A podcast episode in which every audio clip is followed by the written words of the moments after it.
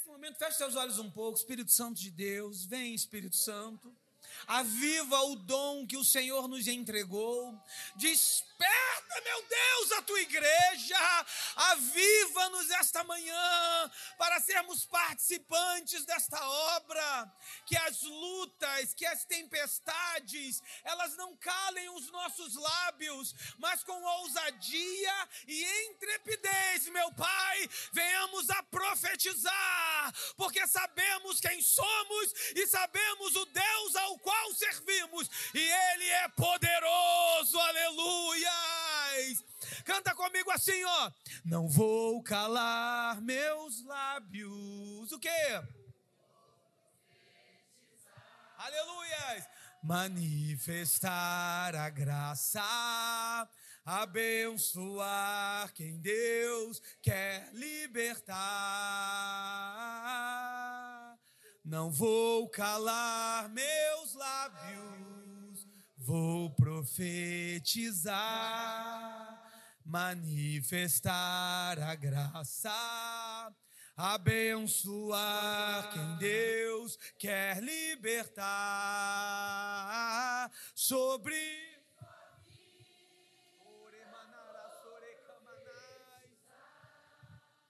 nenhuma maldição, nada vai chegar na tua casa, nada vai roubar mais a tua paz. Sei que Deus tem para ti o manancial cujas águas nunca cessarão. Sei que Deus, sei que Deus tem para ti o manancial cujas águas nunca cessarão. Você pode aplaudir a Jesus que vive e reina para todos sempre. Tome seu lugar em nome de Jesus. Estou animado, irmãos. Acordei animado essa manhã. E fiquei muito feliz com o convite. Nós estamos tendo uma conferência de mulheres, por isso que minha esposa não está aqui comigo. E eu quero falar sobre aqueles que foram separados para Deus.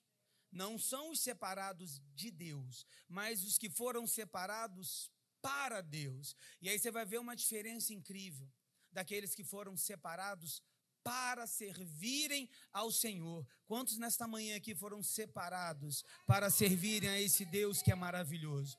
Abra comigo a palavra do Senhor, Números, capítulo de número 8. Deixa eu cronometrar aqui, viu, irmãos? Você se, se importa se eu tirar esse, esse eu estou meio apertado aqui, irmão. Eu tentei vir no charme, mas não deu. Vou ficar mais solto, pronto. Me sinto melhor. Eu vou transpirar do mesmo jeito. Quem achou, diz. Achei bonito, o pessoal ficou de pé. Então fica todo mundo de pé. Eu só vou ler um versículo mesmo. Números 8, capítulo de número 14. Quem achou, diz. E separarás os levitas do meio dos filhos de Israel. Os levitas serão tem, ah, vamos, agora vamos ler todo mundo junto aqui, ó. ó. Tá pronto? Um, dois, três. Assim vocês separará os levitas do meio dos filhos de Israel. Bem forte. Os levitas serão meus. Tome seu lugar em nome de Jesus. Irmãos, esse, o que está acontecendo aqui, só para nós nos interarmos? Moisés está recebendo uma ordem de Deus. Esse período que eles estão saindo da terra do Egito, Deus está organizando o povo. E quando você vai ler um livro, o livro de Números, conta a história do povo que vai desde o Monte Sinai ao Vale do Jordão. Deus está dando uma ordem para Moisés. O que, é que ele está dizendo, Moisés? Nós vamos fazer um censo, nós vamos contar o povo. E, ne, e nessa contagem do povo, das doze tribos, ele vai separar uma tribo para ele, exclusivamente para o serviço dele. E essa tribo é a tribo de Levi. Por quê? Porque desde o tempo que eles saíram do Egito, Êxodo capítulo de número 12, foi a morte dos primogênitos. Então, o que, que Deus fez quando aconteceu a morte dos primogênitos? Ele tomava para si o filho primogênito de cada tribo. Era para servir ao Senhor. Só que agora ele está fazendo uma substituição. Não mais será o filho primogênito de cada tribo, mas sim toda a tribo de Levi passaria a servir ao Senhor. Essa tribo, ela não mais teria direito, a tribo de Levi agora que virou uma tribo de substituição, elas não mais teriam direitos a terras. Eles não mais trabalhariam. Tudo que eles iriam fazer eram servir a Deus. E as demais tribos, as outras onze tribos, iriam trabalhar e iriam sustentar essa tribo. Falando assim é romântico, irmãos, mas na prática, o que, que acontece aqui? A tribo de Levi ficou fora da contagem da terra e passou a ser a contagem para os céus, para o próprio Deus. Ou seja, a vida deles, eles não teriam mais, pastor Maurício, como escolher. Eles não fariam mais nada segundo os seus projetos. Eles não teriam, eles não escolheriam mais o que eles queriam da vida. Eles não mais queriam, iriam ter o direito de realizar desejos, sonhos. Não. Tudo o que eles iriam viver era para Deus. Os sonhos deles, os desejos, as vontades eram para Deus. E as outras onze tribos? As outras onze tribos iam ter direitos a terras, as outras onze tribos iam ter direito de plantar e comer o fruto, eles poderiam escolher, prosperar. Agora a tribo de Levi não. A tribo de Levi, ela era de Deus. Deixa eu te fazer uma pergunta: você não é de Deus? Se você pertence a Deus, se você foi separado para Deus, saiba de uma coisa: nós vivemos os sonhos de Deus. Muitas vezes nós temos até vontades, mas quando nós entendemos o que Deus quer para a nossa vida, nós vivemos aquilo a qual Deus chamou para vivermos e não aquilo que queremos. Quem é separado para Deus vive aquilo que Deus direciona e não aquilo que você quer. A verdade é essa, meu irmão. Quem é separado para Deus precisa entender aquilo que Jesus diz: se alguém quer vir após mim, negue-se a si mesmo, tome a sua cruz e siga-me. Sabe o que Jesus está dizendo? A partir de agora você não tem mais vontade. A partir de agora não é mais você que escolhe, eu escolho na sua vida. E a minha vontade ela é perfeita, ela é boa e ela é agradável, meu irmão. Essa aqui é o exemplo. E é interessante pensar nisso. E tem um outro detalhe. Eles vão passar, meus irmãos. Quem, quem está sendo guiado por Deus não é mais preferido da terra, muito pelo contrário, a terra vai te preterir. O que é preter, preterir? É te desprezar a terra vai olhar para você e nunca vai ver em você qualidades. Quem vê as qualidades é Deus. Quer ver um exemplo? A Lia. A Lia, primeira esposa de Jacó. Jacó trabalhou 14 anos por ela. Ela foi escolhida por Jacó. Foi, foi por ela que Jacó falou: Não, vou trabalhar para casa. Não foi, irmãos. A Lia, ela foi posta na tenda. Eu fico pensando que luta, irmão. Já pensou? Olha, minha filha, o negócio é o seguinte: eu vou te colocar na tenda. Pai, ele não trabalhou por mim. Ele veio para casar com a minha irmã. Ele não veio casar comigo, pai. Não, mas você vai ser colocada na, na, tenda. Sabe por quê? Ele não leu as letras pequenas do contrato que ele assinou. Aqui a gente casa a primeira mais velha e não a mais nova. Tu queria casar assim, irmã? O homem não te quer e te colocam na tenda? Ninguém quer casar assim. Ela não era a preferida. Ela não foi escolhida, mas Deus tinha planos sobre a vida dessa mulher, porque através do seu ventre ela, ela gerou Rubem, ela gerou Simeão, ela gera Levi e ela gera Judá, e a descendência, a genealogia de Jesus vai vir da tribo de Judá, a qual Lia gerou. Talvez você não esteja entendendo nada, não foi aquilo que você escolheu, foi Deus que escolheu para você e os planos dele são perfeitos. Olha o exemplo de Davi. Irmãos, quando o profeta Jessé falou que ia, quando o profeta Samuel disse que ia, ia na casa de Jessé, eles já sabiam que ele estava indo lá com óleo, com chifre, com óleo para ungir. Todos os filhos, quer dizer, todos os filhos. Todos estavam aparentemente na casa, sete filhos. O profeta chegou, todo mundo vestido com armadura, bonitão. O profeta quase que se confunde. Eis que estou diante do escolhido de Deus. E aí Deus diz: Não, faz isso não. Vocês, homens, julgam pela aparência mas eu, Senhor, eu olho para o coração. Esse aí eu já desprezei. E aí Samuel está confuso. Ele fala, e esse, Senhor? Esse não, passa. E esse não, não. Aí ele pergunta, irmãos, acabaram os teus filhos? Aí olha, olha, olha Jessé. eu tenho mais um, um novinho. Está lá no, no, no, no, no curral, está lá no pasto. Irmãos, Davi não era filho? Ele, ele não tinha que estar ali dentro, mas ele era, não era o preferido da terra. Pela terra ele era preterido, desprezado. Ele foi escolhido por Deus. E aí o profeta diz: ninguém senta para comer enquanto esse moço não estiver aqui. E quando ele chegou, Deus falou com o profeta: Eis aí o homem segundo o meu coração. Você pode não estar sendo visto pela terra, mas Deus sabe aonde te encontrar. Aleluias! Irmãos, Deus está escolhendo a tribo de Levi. E é interessante dizer que nesse tempo Levi já estava morto. A tribo de Levi, Levi teve três filhos. Grava bem isso. Ele teve o primeiro filho, que foi o Gerson, ele é o primogênito. Ele teve o segundo filho, chamado Coate, e o terceiro, o Merari. Quem são os filhos dele? Primeiro, Gerson, primogênito, lembre-se do primogênito. O segundo, o Coate. E o terceiro, o Merari. Nessa época, eles também estavam mortos e se formaram os clãs naquela época eram conhecidos por clãs. Então, dentro da tribo de Levi, nós tínhamos os gersonitas, os coatitas e os meraritas. Eles foram escolhidos para auxiliarem o sumo sacerdote, Arão e seus dois filhos, nos serviços do templo. E olha que coisa interessante, irmãos. Esse, nesse período de tempo, eles tinham que seguir uma nuvem. Olha que coisa tremenda.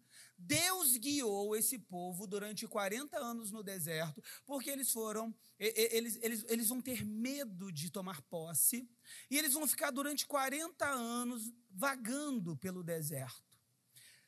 E aí você fica pensando comigo, imagina você seguir uma nuvem, irmãos. A nuvem durante o dia, porque o sol do deserto é muito quente, fazia sombra. E à noite, ela era tinha a aparência de uma bola de fogo, para espantar os animais e aquecer o povo no deserto que a temperatura caía. E aí você imagina a sua vida guiada por Deus. Quando a nuvem parava, eles tinham que montar o acampamento. E aí montava o tabernáculo, o tabernáculo era móvel. Montavam tudo, ajeitavam tudo. Mas aí a nuvem começava a ir. E aí você tinha que desmontar tudo e seguir a nuvem. A Bíblia vai nos dizer que às vezes a nuvem chegava de noite num lugar, números 9, do 15 ao 18, e de manhã, irmãos, a nuvem andava de novo. Que luta de vida, já pensou? Você carregando peso, desmontou o acampamento todo. Eles eram nômades, eles andavam, circulavam pelo deserto. Tá você montando, daqui a pouco, quando você olha, a nuvem. Bora, gente! Atrás da nuvem tocava a trombeta. Aí o Arão fala, Moisés, vai, Arão, levanta acampamento. E atrás da nuvem, 40 anos, meu irmão e minha irmã, eles seguindo as nuvens. E aí, Cada uma desses clãs tinha uma tarefa. Preste atenção nisso. Eu vou começar pelo que a Bíblia nos mostra. A Bíblia vai começar sempre falando de Coate, embora Coate seja o segundo filho. Quando eles fizeram a contagem para Deus, os coatitas tinham 8.600 homens de um mês para cima, que eles tinham a função de cuidarem das do ouro e da prata. Eles cuidavam, meus irmãos, dos, das, das do sagrado da arca da aliança, eles cuidavam do incensário, eles levavam as coisas santas. Como é que se fazia isso? Quando a nuvem começava a levar, entrava os sacerdotes, Arão e seus dois filhos, cobriam tudo, tinha que ser coberto, eles não podiam ver, presta atenção nisso, fica ligado. Quando tudo estava coberto, chamavam os coatitas, eles entravam e tinham que carregar no ombro a arca da aliança. Tudo o sagrado eles levavam aqui, ó, no ombro.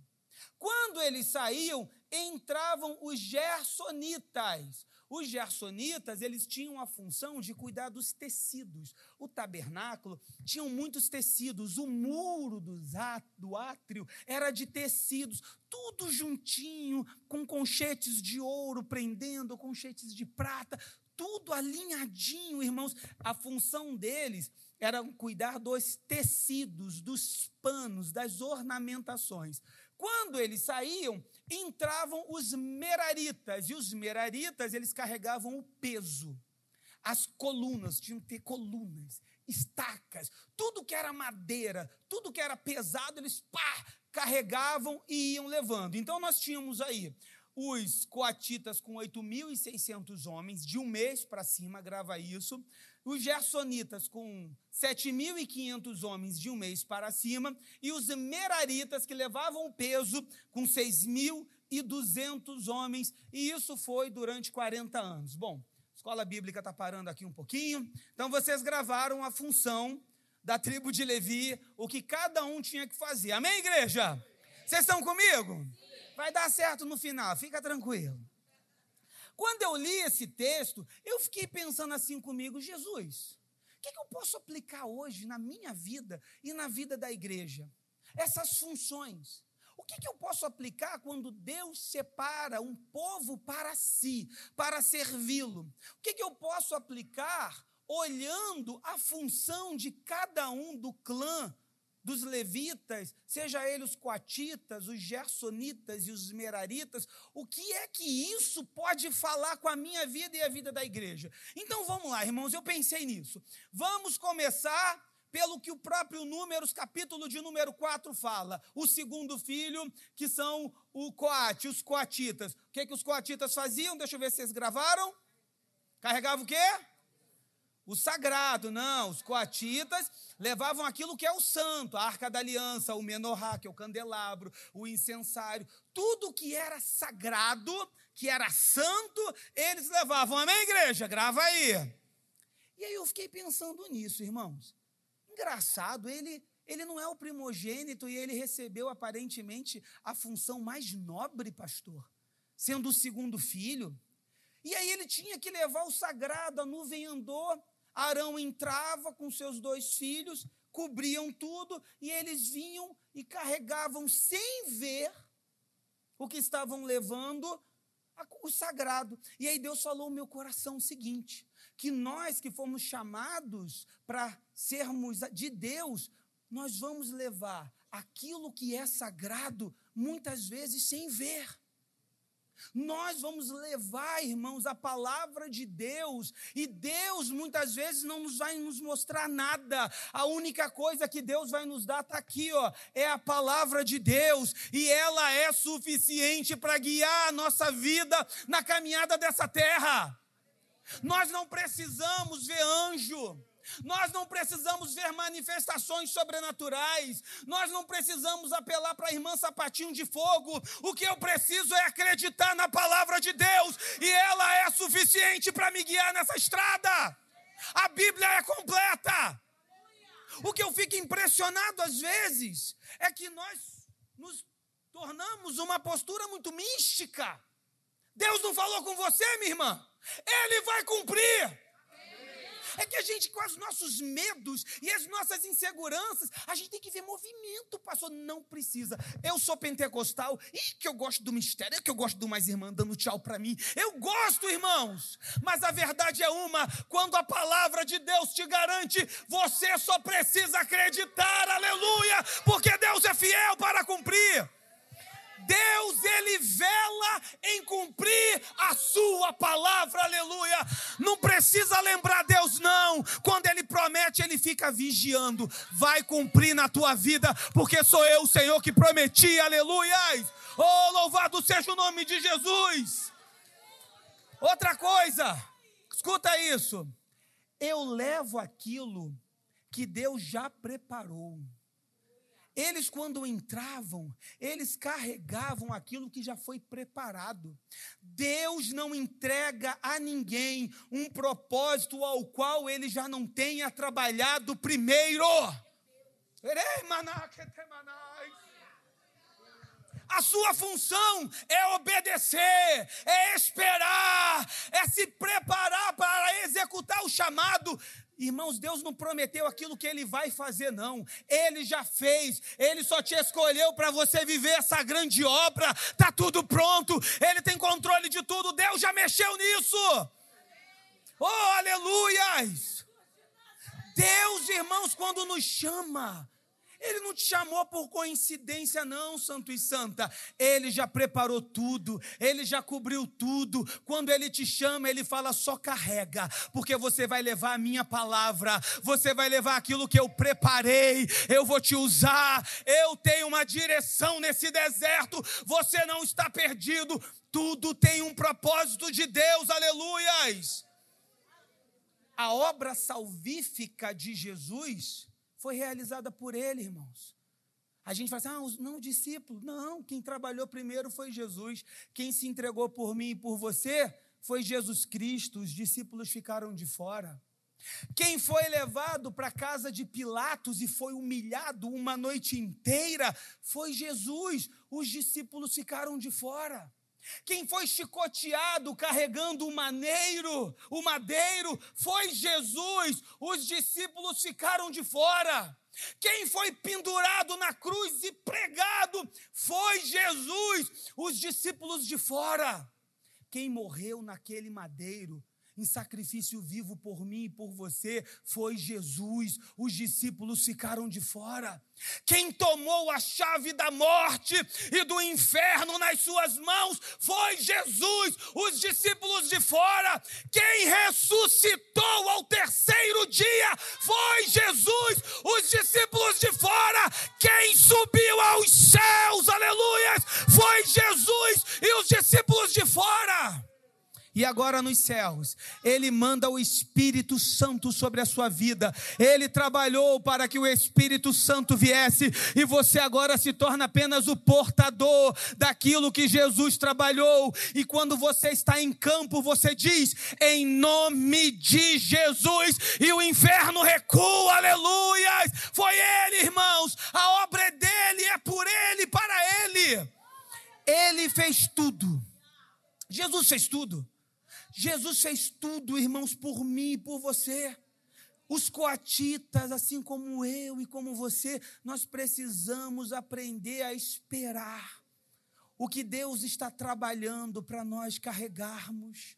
Não ouse, números 4, 20, não ouse entrar no tabernáculo antes que Deus termine o trabalho de cobrir. Porque se você entrasse, eles entrassem antes do tempo, Jorjão, eles morriam. Sabe, irmãos, que eu fico pensando, as minhas precipitações e os meus imediatismos atrapalham o processo de Deus na minha vida. As minhas ansiedades. Irmãos, Deus tem um tempo certo para fazer a obra na tua vida. Ele está trabalhando em muitas coisas. Deus não invade coração de ninguém, ele bate a porta, ele vai ajeitando vidas, ele vai consertando. A glória de Deus será manifestada. Não saia da posição. Quem faz a agenda da sua vida chama-se Jeová. Aleluias! É Deus que faz a sua agenda. O milagre não acontece na hora que você quer, é na hora que ele determina. Ele tem um propósito, ele tem um tempo, ele é o Senhor, aleluias. Eles tinham que entrar e carregar o que é santo. Quantos aqui estão carregando aquilo que é santo? Aleluias. Você vê a vida do apóstolo Paulo, irmãos, homem preparado. Deus diz assim: olha, Ananias, eu mesmo vou ensinar para ele o quanto ele deve sofrer por causa do meu nome. E aí, Paulo foi um grande apóstolo de Deus, que curou muitas pessoas, mas em alguns momentos Deus não permitiu que houvesse a cura nem para o próprio Paulo. 2 Coríntios, capítulo de número 12, Paulo está orando: Senhor, tira de mim esse espinho na minha carne. E aí Jesus respondeu de forma tão gentil: Não! A minha graça te basta. O meu espírito se aperfeiçoa na fraqueza. Quando você pensa que está fraco, então você é forte, porque você é dependente de mim. Aleluias! O grande problema é que às vezes nós achamos, por causa do tempo de carreira na fé, que Deus tem que fazer tudo o que eu quero, irmãos, Ele é Deus. Você não entende agora, você vai entender depois, só fica na posição, continua carregando aquilo que Ele te chamou para carregar, continua firme na posição e Ele vai te honrar, aleluias. Eu sei que é difícil carregar o peso, porque ser guiado por uma nuvem no deserto não é fácil, não. Pastor, eu, eu não sei, não. Eu, eu acho que eu seria um dos complicados naquele deserto. Moisés ia me dar umas cajadadas. Irmão, você acredita que a Bíblia vai nos dizer em Êxodo 14 que eles estão saindo do Egito? E aí Deus fala assim para Moisés: Moisés, manda o povo retroceder. Quê? Eu tossia. Estás louco, Moisés? Como assim? Retroceda e vá em direção a Pirrairote. Sabe o que, é que Deus está falando? Vai para um beco sem saída. A nuvem. Como assim, irmãos? Como assim Deus está me levando para um beco sem saída? Como assim Deus está me levando para frente do mar vermelho e Faraó está vindo igual a cega Dedé atrás de mim com o facão na mão? Tem coisas que eu não entendo, tem momentos que Deus vai dizer assim: retroceda. E muitas bênçãos estão sendo, às vezes, impedidas porque Deus fala para alguns: retrocede um pouquinho, e nós somos teimosos, e nós não queremos. Às vezes, irmãos, tem que descer um degrauzinho para subir o outro. Às vezes, a gente tem que aprender a baixar um pouquinho para que a glória de Deus possa aparecer. É a glória dele. Irmãos, eles foram, e Faraó ficou animado. Faraó vai dizer assim: eles estão perdidos no deserto. Olha o inimigo. Faraó ficou achando que eles estavam perdidos. Irmãos, quem caminha com Deus no deserto não anda errante, porque é Deus que guia a sua vida. A Bíblia vai nos dizer que Moisés parou, a nuvem saiu da dianteira, foi para trás, e para o povo de Deus era uma nuvem branquinha, bonitinha. Para trás não, era trovão, dizendo para Faraó: não vem não. Deus está te guardando na caminhada. Irmãos, eles chegaram de frente ao Mar Vermelho. Eu vou te falar uma coisa. Eles pararam. Se aquele mar não abre, Deus faz o povo caminhar sobre as águas, porque aquele que está te guiando é poderoso, é fiel. Às vezes você está se questionando: Deus está me levando para lugares estreitos, Deus está me levando para lugares sem saídas, mas eu quero profetizar sobre a tua vida: Deus vai fazer o milagre. Confia naquele que te chamou, porque Ele é fiel. Aleluias. Às vezes a gente fica assim, irmãos, duvidando. Sabe por que a gente duvida muito de Deus? Estamos precisando ter mais sensibilidade à voz do Criador. Aqueles que têm ouvido, ouça. Às vezes Deus permite algumas coisas acontecerem, quem está ligado vai saber, que a gente fica, mas como? Por quê? Glória a Deus que Ele mandou o avivamento sobre a igreja de Irajá. Eu só estou vendo aqui reunião de oração. Eu só estou vendo aqui o povo aquecido. Aleluia. Oh, glória. Irmãos, Sabe qual é o nosso problema? A gente tem que entender que a serpente ela trabalhava na ausência da visitação de Deus lá no Éden. Se eu não tenho mais a visitação de Deus na minha vida, cuidado com as outras vozes falando. Uma outra coisa que eu tenho que ter cuidado no deserto é que quando esse povo, pastor, saiu do Egito, sabe o que eles levaram na bagagem? Massa para fazer pão. Eles tinham um plano B, irmãos. eles tinham garantias. E aí, passar por um momento difícil com reservas, passar pela pandemia com dinheiro no banco é uma coisa. Mas aí, sabe o que Deus faz para provar que Ele é Deus? Eles continuaram no deserto. E um dia o pão da mala acabou.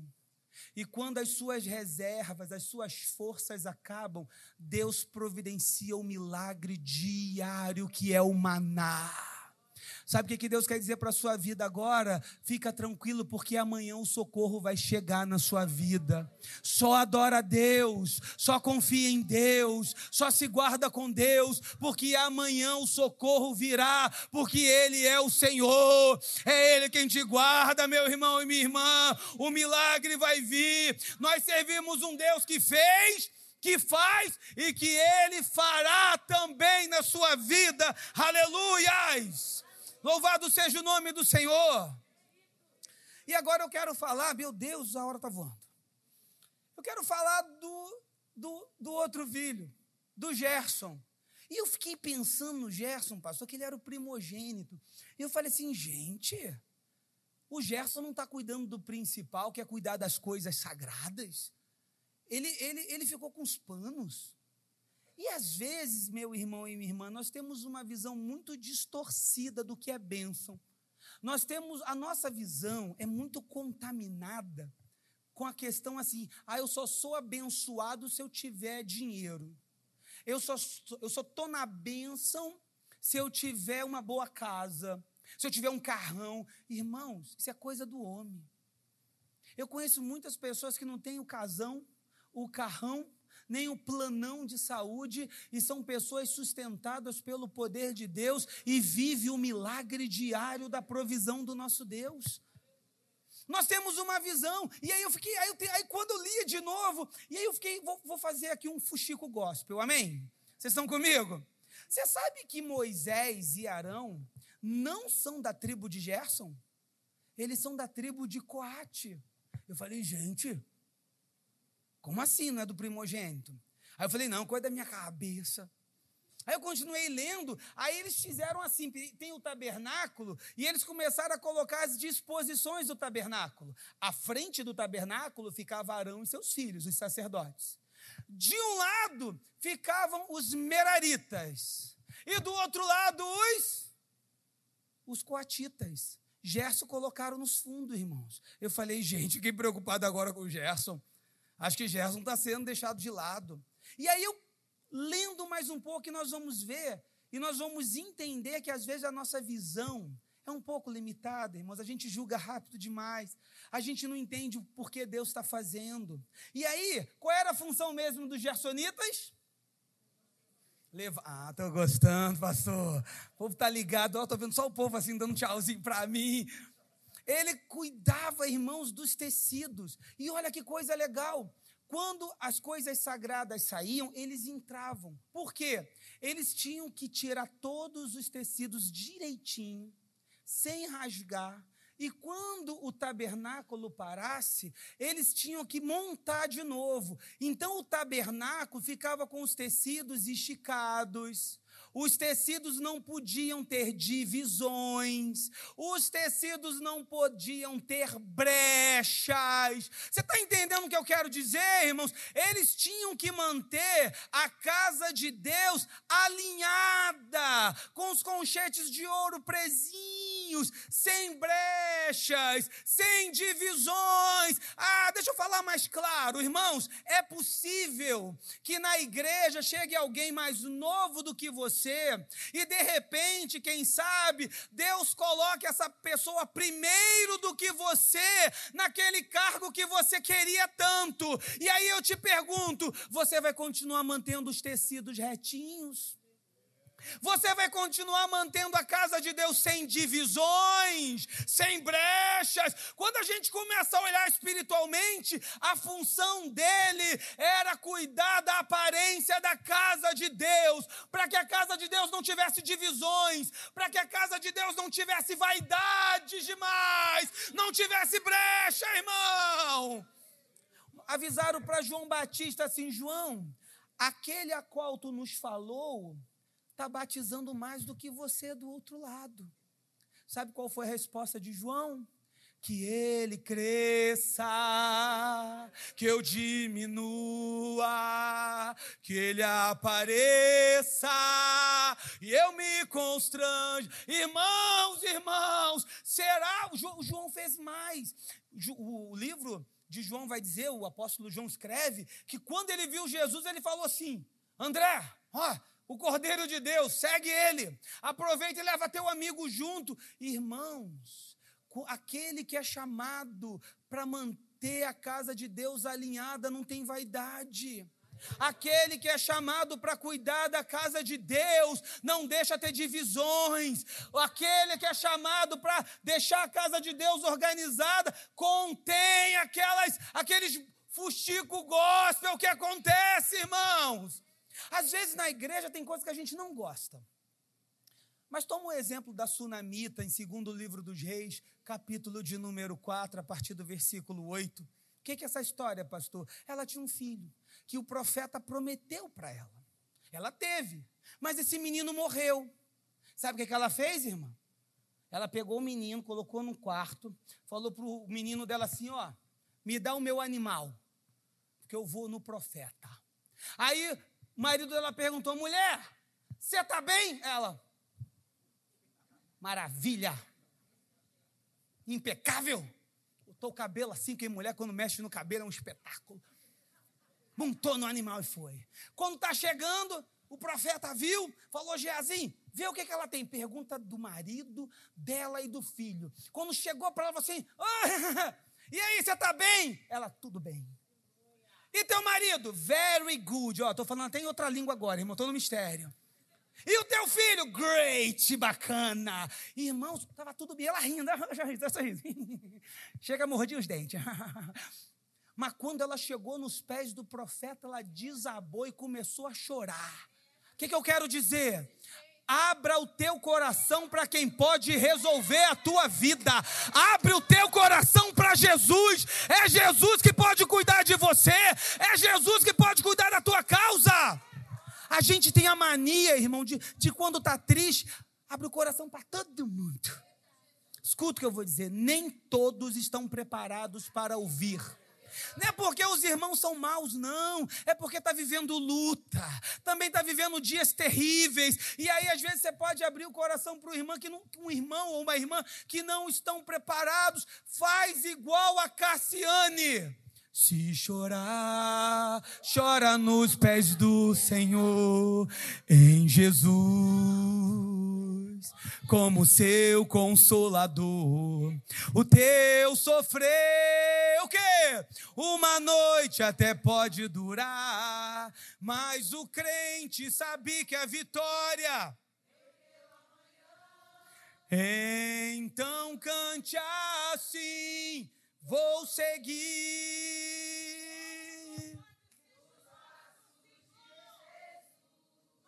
Vou levar.